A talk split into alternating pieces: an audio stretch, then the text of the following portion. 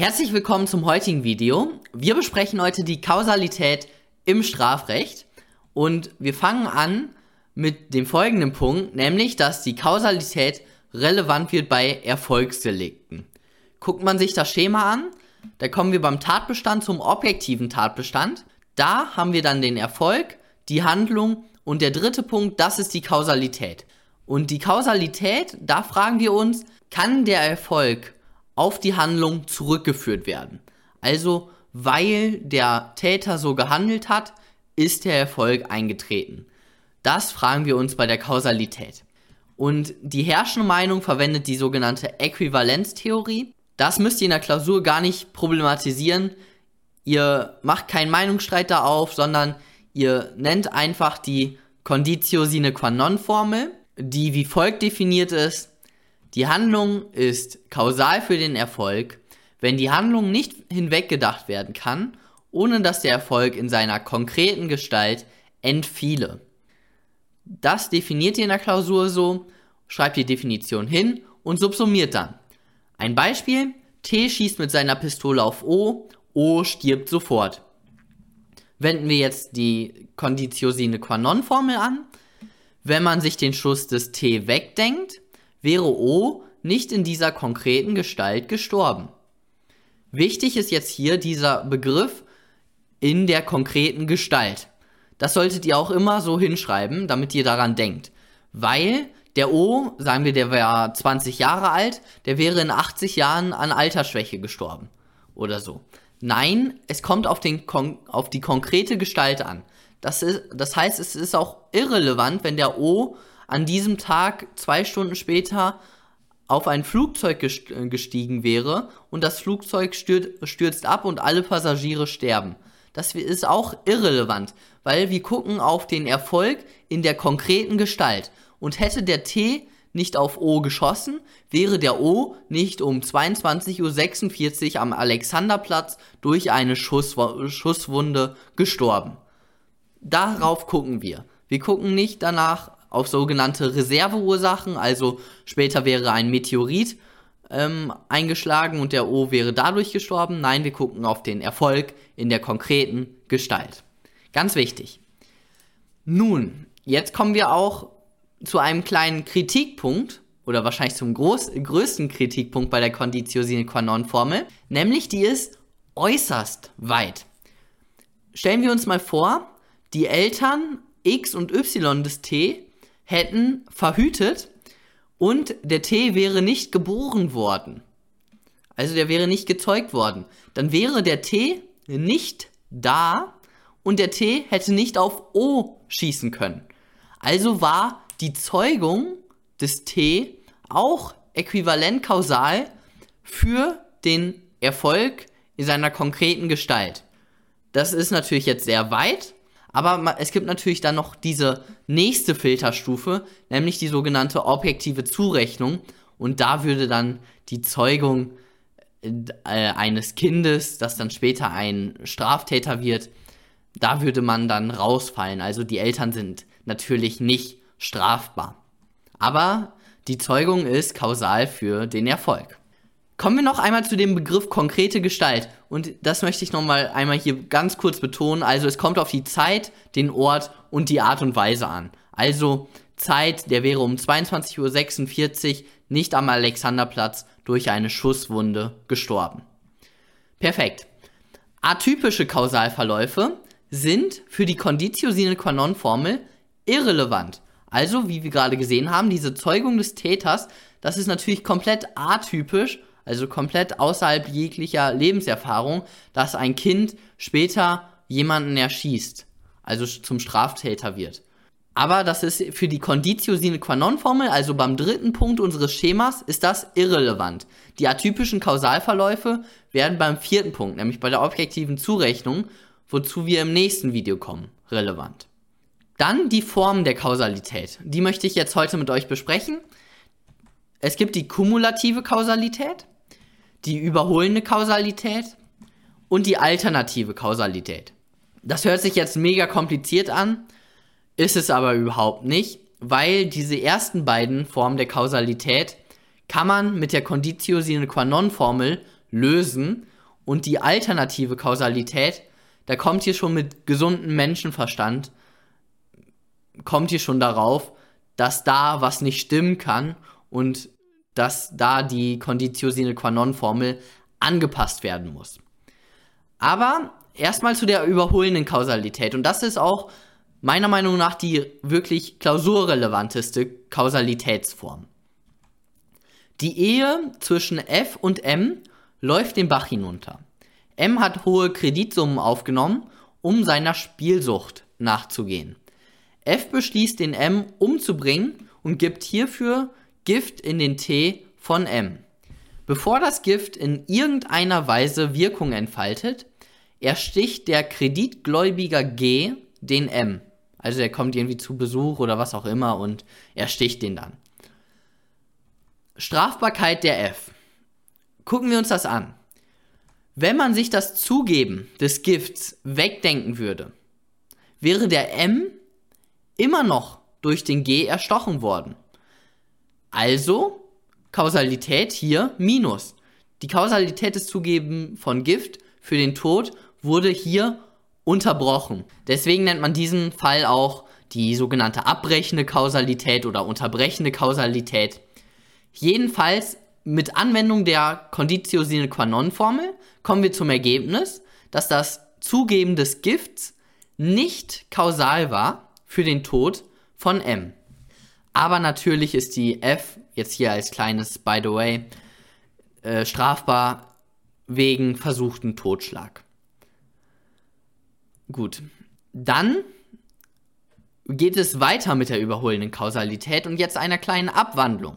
Wie gerade, nur ist der Gläubiger dem M körperlich weit unterlegen. Das zuvor von F verabreichte Gift hat noch nicht seine tödliche Wirkung entfalten, jedoch fühlte der M sich müde und hat sich schlafen gelegt. Wäre der M nicht schlafen gewesen, so hätte der Gläubiger den M nicht umbringen können. Und jetzt merkte hier, gerade war das Gift, in keiner Weise hat das Gift irgendwelche Auswirkungen gehabt. Jetzt in diesem Fall hat das Gift den M müde gestimmt, oder er hat sich auf jeden Fall schlafen gelegt, aufgrund des Gifts. Und weil er sich schlafen gelegt hat, konnte der Gläubiger den M hier so konkret umbringen. Das heißt, die Handlung der F war hier kausal. Ganz wichtig. Das Gift der F führte zum Schlaf und der Schlaf führte zum Tod durch Messerstich. Wäre der M nicht am Schlafen gewesen, so hätte der G den M nicht in der konkreten Gestalt erstechen können. Und warum war der M am Schlafen? Wegen des Gifts der F. Also haben wir hier eine Kausalkette. Das Gift führte zum Schlaf und der Schlaf führte zum Tod. Jetzt nochmal ein ganz klassisches Beispiel, also ganz bekannt, der Gnadenschussfall. A und B kämpfen um die hübsche F. A hat den B in Herznähe angeschossen. B liegt hilflos und stark blutend am Boden. Als F dies sieht, tut ihr der Verlierer leid. Sie greift zur Pistole und verpasst den B den todbringenden Gnadenschuss. Kausalität des Handelns des A für den Tod des B. Und jetzt müssen wir uns fragen, ist das jetzt hier wie im ersten Fall wo ein Fall, wo die, äh, wo die Handlung unterbrochen wird oder wirkt das hier fort? Und das hier ist ganz klar, beim Gnadenschussfall wirkt die Erstursache fort. Wie gerade, also wie in der Abwandlung. Kein Fall der abbrechenden Kausalität. Die durch A geschaffene Situation wirkt fort und bewegt die F zum Gnadenschuss. Wenden wir die Conditio sine qua non Formel an. Wenn man sich die Handlung des A wegdenkt, also das Schießen des A in Herznähe, hätte die F nicht zum Gnadenschuss angesetzt und der B wäre nicht in dieser konkreten Gestalt gestorben.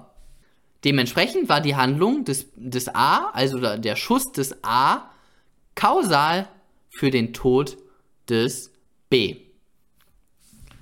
Dann die letzten beiden Fälle der kumulativen, einmal der kumulativen und der alternativen Kausalität. Die kumulative Kausalität. A und B verabreichen, ohne voneinander zu wissen, gleichzeitig eine nicht tödliche Dosis Gift in den Kaffee der O. Kumuliert wirkt die Giftmenge jedoch tödlich. Also beide zusammengenommen, beide Dosen Gift zusammengenommen wirken tödlich. Und hier hat die Conditio sine qua non Formel überhaupt keine Probleme. Gar keine Probleme. Nämlich, beide Handlungen sind kausal. Denkt man sich die, die, das Zugeben des Gifts seitens des A weg, dann wäre die O nicht gestorben, weil das wäre eine nicht tödliche Dosis. Seitens des B wäre noch halt verblieben im Kaffee, aber sie wäre nicht gestorben.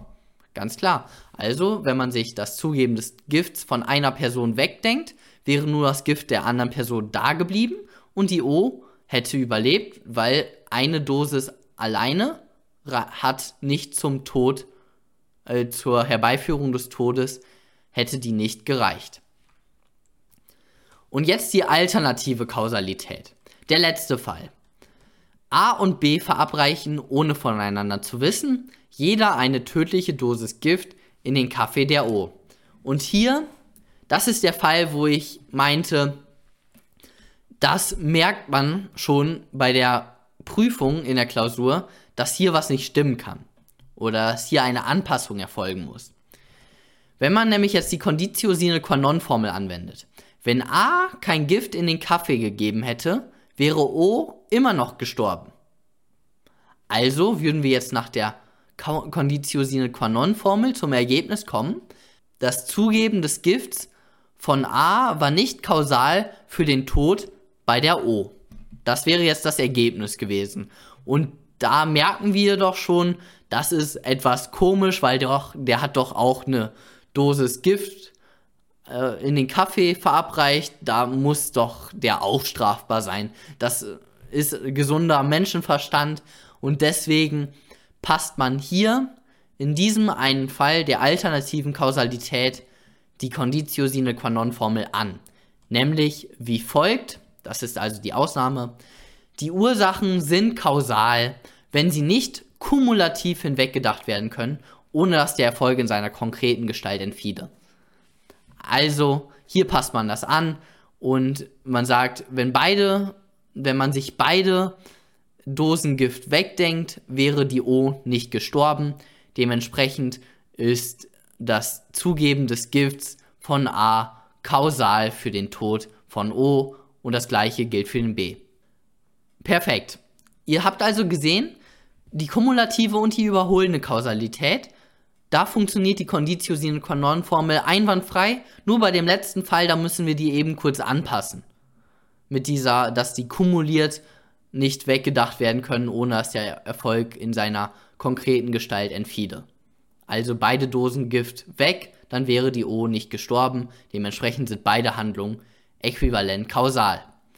Und bei der die überholende Kausalität, das ist wirklich meiner Meinung nach das klausurrelevanteste da habt ihr auch gesehen, da müssen wir gucken, hat diese Ersthandlung, hat die irgendwie fortgewirkt und dann zum Tod geführt oder ist da, äh, wurde die Ersthandlung komplett unterbrochen. Perfekt, das war es dann auch schon vom heutigen Video. Ich hoffe, ihr habt wieder was gelernt und geht da einfach ein paar Denkfälle durch. Da kann man bestimmt auch ein paar Fälle googeln oder so. Dann habt ihr, entwickelt ihr ein Gefühl ganz schnell davon und schafft das dann auch locker. Perfekt, dann bis zum nächsten Mal.